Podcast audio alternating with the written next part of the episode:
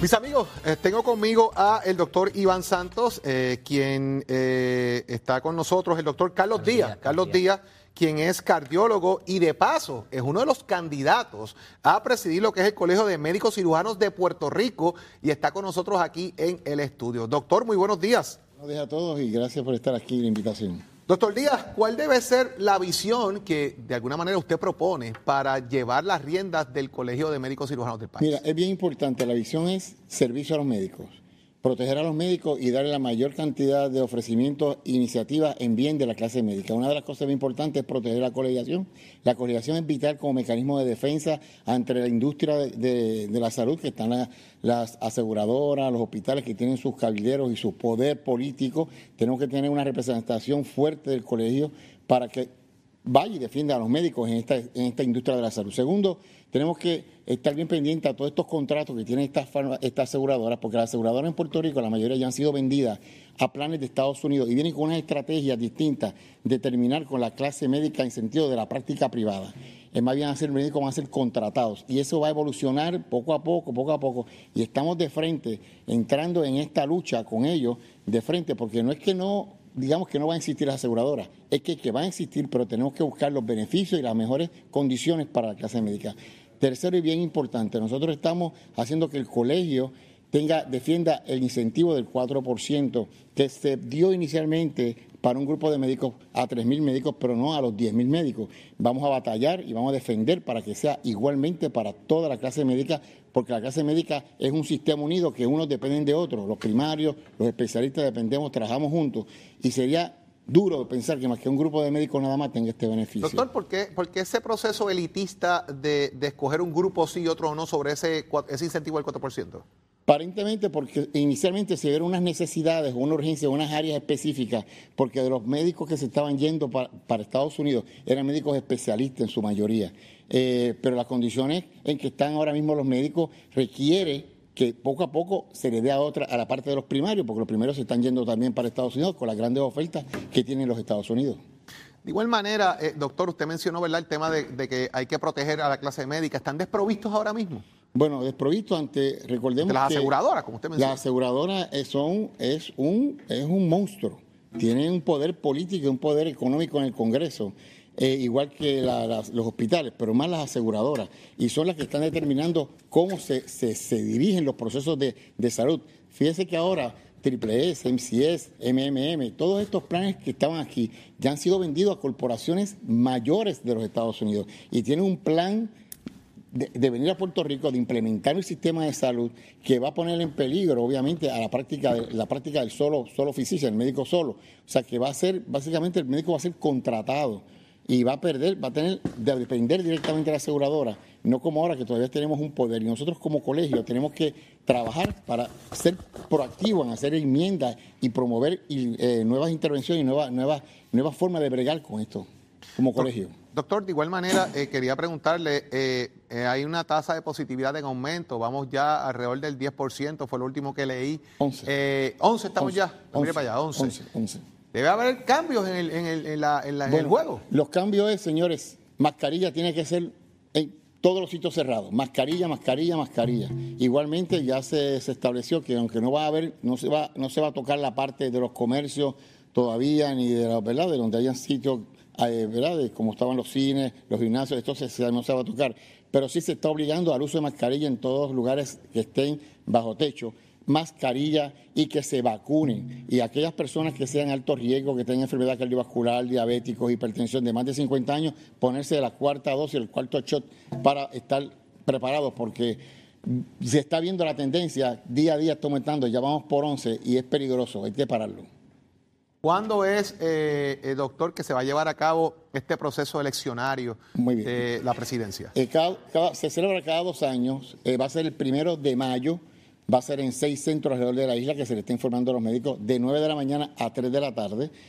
ahí se va a elegir la junta de directores del Colegio de Médicos por los próximos dos años, que en este momento se incluiría presidente, vicepresidente, presidente del Senado académico y el tesorero. Ya las otras cinco otras posiciones son de mi grupo de trabajo, que ya habíamos sido seleccionados anteriormente. Como el otro, el otro equipo no presentó ninguno, pues ya están esperando por nosotros cuatro para empezar los trabajos al, principio de mayo. ¿Hay algún requisito para los que pueden participar de la misma? Bueno, tienen que ser médicos licenciados en Puerto Rico. Es presencial, no es por Zoom, es presencial bien importante, en esos seis y que tenga que tener su, tarjeta de identificación, pero básicamente una tarjeta que tenga retrato, van al centro y rápidamente la computadora se identifica y hace su voto.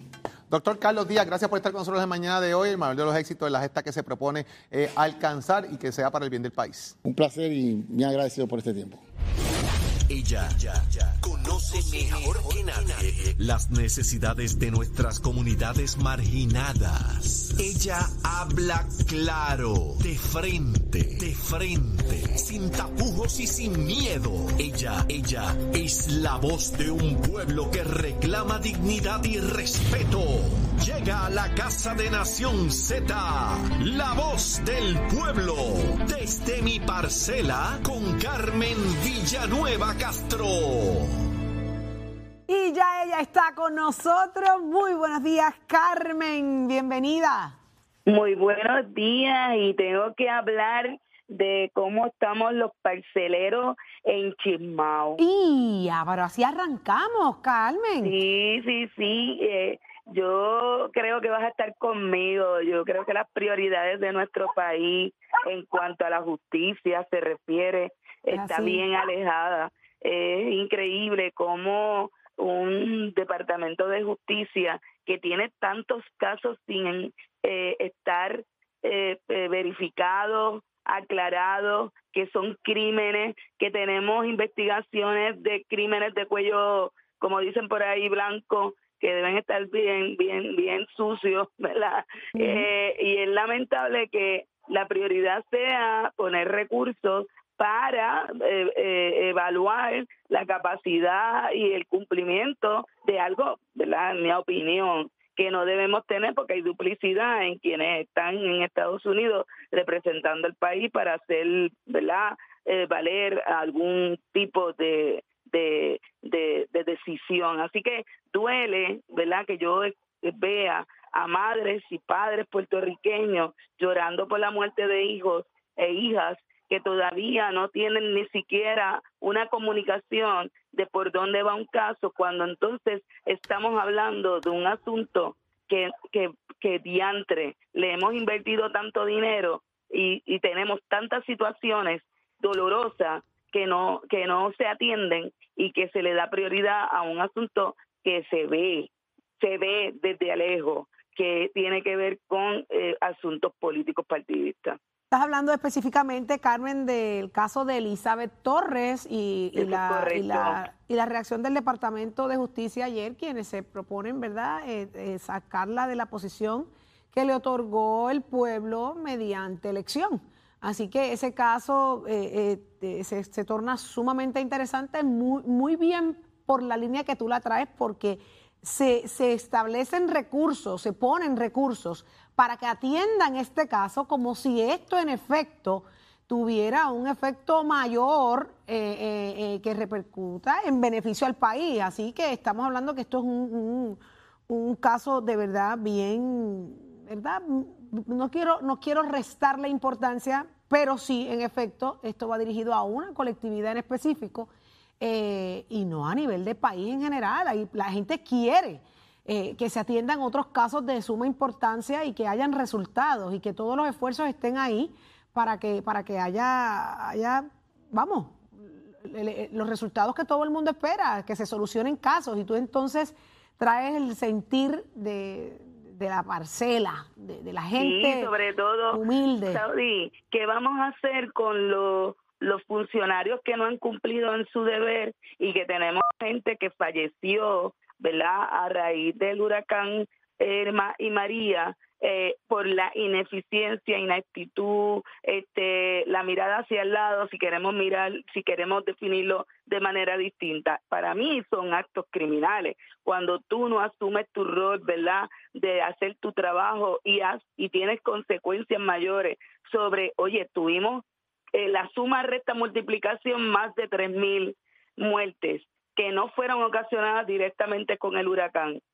se fueron por inacción gubernamental. Y entonces estamos planteándonos hoy todavía cuáles son aquellas cosas que deben ser nuestros servicios esenciales a esta a esta fecha los puertorriqueños y puertorriqueñas no sabemos que el agua, que tener agua potable debe ser un servicio esencial y estamos planteando y pagando dinero para que los partidos políticos principales se discutan cuáles son sus objetivos principales que no debemos pagarle a ninguno por todas esas cosas que están haciendo todo ese dinero que estamos votando ahí debe ir dirigido a resolver las situaciones que nos están matando a nuestros hermanos puertorriqueños y puertorriqueñas. Así que es un llamado ya a que nosotros abramos los ojos ya y que no estemos financiando los ideales. Claro que yo tengo mi ideal, tú tienes el tuyo, pero a nosotros no nos pagan por estar por ahí pregonando y, diciendo lo que creemos para nuestro país, pero a quienes yo le pago después de las elecciones y asumen un puesto, un una función pública, deben ya bajar el tono de sus partidos políticos y asumir el rol que, que le corresponde, que es pregar con los asuntos directos de la ciudadanía. Y eso no está pasando. Dicho eso, y ese desahogo, ¿verdad?, que te sale del alma y del cual concurro muchísimo en mucho de lo que estás ahí exponiendo, tenemos que decirte que gracias. Gracias por estar con nosotros a través de Nación Z. Tú sabes que esta es tu casa y de toda la comunidad eh, de, líderes comunitarios y todo aquel que, crea y, quiera nuestro país. Así que Carmen Villanueva Castro, gracias por estar con nosotros acá en Nación Z. Gracias a ti y gracias a la producción y sigamos para adelante para ver cómo enderezamos lo que debe estar derecho. Hay que, hacerlo, hay que hacer lo que tú estás haciendo, hablar, no callar Así que gracias para ti, un lindo día, Carmen. Igual para ustedes, cuídense mucho. Gracias, mi amor. Nos vamos de frente al país con el licenciado Leo Aldrich, quien ya está con nosotros. Muy buenos días, licenciado. Saludos, Leo. Buenos días. Para ti, Saudi, para Jorge, para Eddie, para toda esa gente que nos ve y nos escucha a través de Nación Z. Licenciado, dicen que hay fuego, fuego popular, pero literal hay fuego en el 23. Dicen que el Partido Popular Democrático lo que hay es pura candela. ¿Qué está pasando allí dentro? ¿Qué sabe usted por ahí? Y Jorge, Jorge lo adelantó ayer aquí en Nación Z que se iba que se iba, bueno, y, quisiera verdad recabar el, el, análisis de Jorge también, que qué significa en términos políticos que se convoque, autoconvoque la Junta de Gobierno y lo que puede implicar para la presidencia, para la presidencia de José Luis Dalmao, eso no ocurre tan frecuentemente. De hecho, yo no recuerdo cuándo fue la última vez que eso pasó. Y evidentemente eh, podría redundar en un golpe a la presidencia de José Luis Dalmau, por no decir que se le pida la renuncia, lo cual sería realmente desastroso para él. En el momento clave donde el Partido No Progresista hasta internamente se estaba dando de contra la pared, contra su principal tema, que es la estadidad, llevando un pleito civil para sacar a, la delegada eh, a la delegada de los tenedores. Lady Magnética. y, sí, exacto. Cuando estaban llevando ese pleito, cuando estaban llevando a los tribunales el hecho de que esa ley es una barbaridad, de que esto es me reír, de que esa delegación no sirve. En ese momento clave, el Partido Popular Democrático, en vez de mofarse de la forma en que el PNP se conduce, en vez de mofarse de lo poco, de, lo mal que han hecho el asunto de la estadidad, en vez de mofarse del hecho de que no han adelantado un ápice a la estadidad, en ese momento clave donde tenían todo para ganar, se asesinaron a sí mismos cuando el presidente del Partido Popular Democrático escoge uno de los temas más divisivos que hay en el país para hacer unas expresiones que no representan a la colectividad, que no había consultado con la colectividad. Estamos ante dos de los temas más fundamentales para nuestra sociedad, el estatus y el aborto, y la forma en que lo han manejado los dos principales partidos políticos, el Partido Nuevo Progresista y el Partido Popular Democrático, es la banalidad, la ridiculez y la inconsecuencia. O sea, estamos ante el estatus político de Puerto Rico y hay una señora que se pega a tenedores y un departamento de justicia que la está tratando de destituir. Leo, lo que pasa es que en si el bien... tema del aborto, No, en el bien. tema del aborto, un, un señor presidente del Partido Popular que se supone que sea el Partido Liberal en contraposición al Partido No Progresista, diciendo que las mujeres son unas asesinas. O sea, eh, esto es una cosa inconcebible.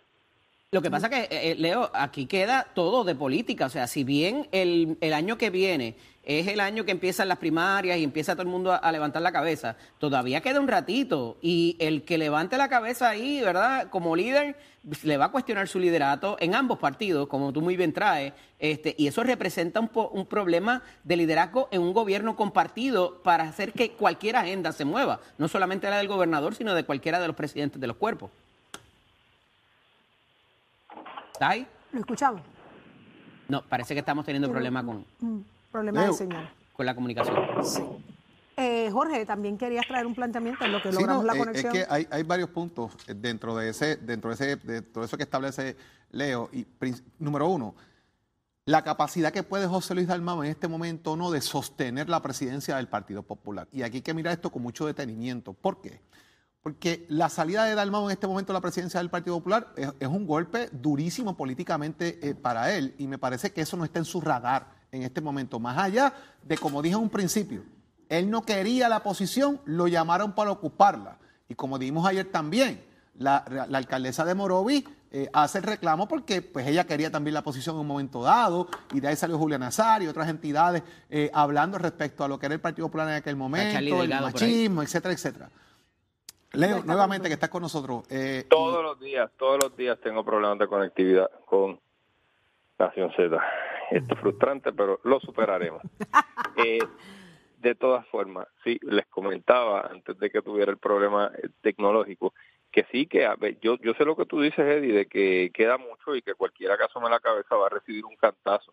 Y, y no dudo de eso, pero realmente, eh, o sea, cuando empieza el discurso este de que el bipartidismo es igual, de que los rojos y los azules son iguales, pues hay que cuestionarse que en realidad hay mucha certeza en eso, hay mucho desierto en eso, porque en los temas más importantes que han dividido a Puerto Rico por décadas, el asunto del aborto y la intimidad de la mujer y el estatus, lo que proponen esta, esta- estas colectividades es la, la, la banalidad, es, es la nimiedad, no, no están atendiendo esto serio, están diciendo, uno se para allí, o- todos hombres, por cierto, se paran en una conferencia de prensa, todos hombres y mujeres, a decir que las mujeres son asesinas. Y esa es la respuesta política a un proyecto traído por una senadora de otro partido, número uno. Y número dos, en el tema del estatus, los estadistas obtuvieron más de la mitad de los votos, hicieron una delegación por ley y ahora quieren destituir a una porque lo que hace son payasadas. O sea, esta es la forma en que se atienden los temas medulares de Puerto Rico por parte del Partido Popular y del Partido No Progresista. Y lo más interesante- razón, pierden, pierden, están en 30%, cada uno de esos partidos está en 30% y no es por nada, es porque la gente se harta después de tanto y después de ver esto. Estoy de Leo, lo más interesante es que, y, pero lo digo obviamente pues, por experiencia, los partidos políticos en Puerto Rico hacen encuestas y encuestan la opinión pública de la gente concerniente a los issues, a los asuntos, a los temas.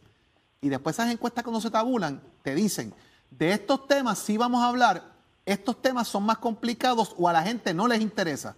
Y de repente terminan hablando de lo que a la gente no le interesa o son los complicados. Yo de verdad que no entiendo entonces para qué gastan el dinero en hacer encuestas de opinión sobre los temas importantes del país o los que trascienden, que son de importancia para la gente, número uno. Y número dos, estaría en juego en este momento políticamente hablando la ganancia de la presidencia de José Luis Dalmau. A mí me parece que en este momento no va a soltar la presidencia del Partido Popular, que esa presidencia eventualmente tiene fecha de caducidad culminando el año, quizás antes de que se acabe así lo haga, pero no es en este momento porque políticamente tiene un costo aún mayor. Una presidencia que él no buscó, que se la dieron, pero que sí tuvo una pelea, como dijimos ayer, con Carmen Maldonado, que quería dicha posesión anteriormente y que se levantó el tema del machismo por Julián Nazario y otros elementos. Así que comenzaría a cuestionarse la capacidad del liderato de Dalmau en la pava. Yo prefiero quedarme atendiendo el Senado y dejar que el partido se encamine. ¿Son decisiones que tiene que tomar el presidente del Partido Popular en este momento? Ciertamente, sin duda alguna, tú has dado en el clavo, este es el momento para que el Partido Popular Democrático decida si está en buenas manos con José Luis Dalmau o si debería dar un giro. Ahora, ¿verdad? Cualquier decisión que tome va a ser difícil, porque si le dicen sigue ahí, está diciendo que sigue ahí alguien que está promulgando y propulsando un tema que no es programático del Partido Popular Democrático y que lo haga con los términos en que utilizó y sin consultar al partido, por una parte. Si le dice que se remueva, es un cantazo brutal a la estabilidad del partido en este momento y a los posibles eh, esfuerzos de reorganización, si alguna se está llevando a cabo por parte de José Luis Dalmau. Así que no hay salida fácil aquí y si se, si se le pide en efecto que se vaya, va a ser un escándalo porque se, un jamaquión terrible en el Partido Popular. Licenciado, pero hablábamos en la mañana, eh, Jorge, de que eh, el razonamiento dentro de la colectividad también es un factor importante. Se habla de que son estrategias, pudieran ser estrategias para poder presidir el Senado de Puerto Rico trabajando con las minorías. Obviamente no justifica la forma en que se manejaron las cosas, pero estratégicamente es justo y real que José Luis Dalmau tiene que crear eh, eh, el mecanismo para poder presidir no teniendo la mayoría en el Senado. Esto no es válido, esto no se puede entender dentro de la colectividad y en vez, en, vez de atacarlo, señalarlo y debilitar su figura como líder máximo, eh, entrar a la, sensatez. No estoy justificando. Es una gran premisa, Sabi, y te la compraría si estuviéramos en enero de 2021. Pero entrado el 2022, año y medio después, ¿Por qué es necesario, por qué se siente compelido el señor presidente del Senado a hacer este tipo de manifestaciones para eh, presidir el Senado o para, o para tener una mayoría de, de, 14? Es, es, cierto, es cierto que la comunicación formal sobre este proyecto la hace Tomás Rivera Chat, Rodríguez Bebé y el señor presidente del Senado. Eh, eso, eso es muy cierto, pero no puede dictarse para él mantener una cierta cantidad de votos parlamentarios, no puede dictarse la política pública del Partido Popular Democrático, donde siempre han coexistido o han intentado coexistir. Eh, bueno, lo, que dicen ellos es que la Casa Grande, que ahí coexisten y cohabitan independentistas. Lo que, es curioso, lo que es curioso, licenciado, y, y, perdone que lo interrumpa, es que si usted se fija, esto es un proyecto entre tres eh, estos mismos ataques los está recibiendo Tomás Rivera Chat dentro de su partido, está siendo señalado de, la igual, de igual manera. A Rodríguez Bebe dentro de su colectividad, las mujeres la están señalando eh, igual. En lo programático. O sea que eh, desde el punto de vista de táctica política, el que se colgó es el rojo, porque los otros dos están haciéndolo por el libro. Ahí, está, ahí, ahí hay espacio para ellos. Ahí tienen la mejor descripción de cómo se manejan internamente los asuntos políticos en cada uno de los partidos. ¿Quién tiene más control dentro de las tres colectividades, por mencionar estas tres? Eh, ahí están los datos. Gracias, licenciado, por estar con nosotros. Nos vemos, Leo. Gracias a ustedes, nos vemos Buen mañana. Día. Si Dios permite, con mejor conexión, le aseguramos que así será. Pero ahora sí está con nosotros el secretario de Educación de nuestro país, Eliezer Ramos. Muy buenos días, secretario. Muy buenos días a todos allá en el estudio. 3.700 millones para trabajar sobre la estructura, la infraestructura de las escuelas, remodelaciones, reconstrucciones, construcciones. ¿Cómo va el asunto? Mira, básicamente a raíz de, lo que fue el paso del huracán Irma y María y los daños severos que tienen nuestras escuelas, FEMA determinó a través de una fórmula o un promedio de daños por escuela asignarnos sobre 2 billones de dólares. Claro, esos 2 billones de dólares vienen con requisitos, ah, hubo que contratar eh, personal experto, ya que el Departamento de Educación, ¿verdad?, no se dedica necesariamente a construcción, eh, así que se contrató una firma experta, eh, es un contrato sí millonario, pero una exigencia del gobierno federal que contuviera, ¿verdad?, expertise en arquitectura, ingeniería. Esa firma, esa firma es del exterior, ¿verdad? Esa firma es de afuera o es de aquí. es una firma, es una firma del exterior que cumplió con todos los requisitos estipulados y eh, resultó ser verdad el, el costo más bajo para los servicios que se estaban exigiendo. Así que una de las primeras cosas que tenía eh, esta entidad junto con la Oficina de Infraestructura del Departamento de Educación era la construcción de, de un plan maestro. Ese plan maestro tenemos un primer borrador que es el que se está circulando y se está publicando de cara a lo que va a ser la fase ya de por sí de reconstruir todas nuestras escuelas, de atender todo lo que son eh, problemas viejos en nuestras escuelas, de modernizarlas, de traer la tecnología a las escuelas y de traer otras estrategias educativas a nuestras escuelas, de atender problemas de educación especial, eh, detener la escuela de ensueño, ¿verdad? Que, que, siempre hemos pensado y dejar a un lado aquellas escuelas que, que nos sirvieron muy bien por muchas décadas, pero que hoy por hoy no les sirven al estudiantado Secretario, de, hoy. Me, me, me, remonto inmediatamente a las escuelas del siglo XXI, aquellas que ofrecía la administración de, de Luis Fortuño, que prácticamente quedaron en nada. Hoy vemos eh, los resultados y usted está trabajando sobre eso una vez más en este, en este 2022. Yo, yo tengo mucha esperanza, secretario, de que esos cambios sean dramáticos, que sean drásticos y que usted pase a ser recordado como uno de los mejores secretarios del Departamento de Educación. Así que no, no, que no le tiemble el pulso, meta mano. Eh, ¿Cuándo, vamos a ver esos resultados? Hay todo un grupo de trabajo. Mira, la, la, meta, la meta final es que este plan, que es una exigencia antes de nosotros empezar a movernos, esté ya final para el 30 de junio, así que el país conocerá lo que va a estar ocurriendo en cada una de las escuelas eh, este próximo 30 de junio, ya estamos bastante cerca.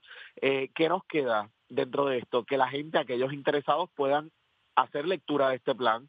Vemos que los medios eh, escritos eh, han hecho un buen resumen, sobre todo hoy ha salido, ¿verdad?, en, en, el periódico Metro un resumen de lo que contiene ese plan de cara a eh, establecer más escuelas especializadas. Con esto no queremos limitar el acceso a las escuelas, lo que queremos es diversificar las estrategias educativas a través de toda la isla. Vemos que las escuelas especializadas están particularmente en una zona, particularmente en la zona metropolitana. eh, así que queremos que, que todo el mundo tenga acceso a escuelas bilingües, a bellas artes, a estrategias bajo, bajo la dinámica Montessori, eh, deportes. Eh, y eso es lo que se busca aquí. Así que el plan está eh, para el escrutinio de la gente, que la gente pueda igualmente dar su expresión. Nosotros vamos a estar teniendo reuniones con las comunidades escolares, igualmente con los líderes eh, de cada una de estas comunidades, incluyendo a nuestros alcaldes. Eh, así que vamos a estar afinando, sobre todo poniéndonos eh, al tanto de lo que es la planificación dentro del municipio. Queremos ir a la par con lo que se está planificando de cara a futuro en términos de construcción de urbanizaciones, de movimiento de población. Eh, así que son muchos elementos los que coinciden aquí. Es una oportunidad única para Puerto Rico. Sabemos que a veces la burocracia nos retrasa un poco, pero yo estoy contigo. Eh, va a ser histórico lo que vamos a estar haciendo están todas las expectativas puestas ahí sobre, sobre su administración. Así que una poquita más de presión de la que usted tiene todos los días, pero en sus manos está la educación, el futuro de los nuestros. Así que eh, mucha responsabilidad y sabemos que así será. Las va a poder cumplir esas y muchas más. Mucho éxito desde acá, desde Nación Z, secretario. Esperamos volverlo a tener para mantenernos al tanto de lo que está pasando. Claro que sí, siempre que sea necesario. Gracias, Mil. Eliezer Ramos, secretario de Educación para Nación Z. Muchos chavos, muchos chavos, mucha responsabilidad. Pero Jorge, hablando de chavitos, de asuntos, tú sabes, cuéntame, ¿de qué se trata? Más adelante tenemos información relacionada a eso y más, pero ya está lista Carla Cristina. Adelante, tránsito y tiempo.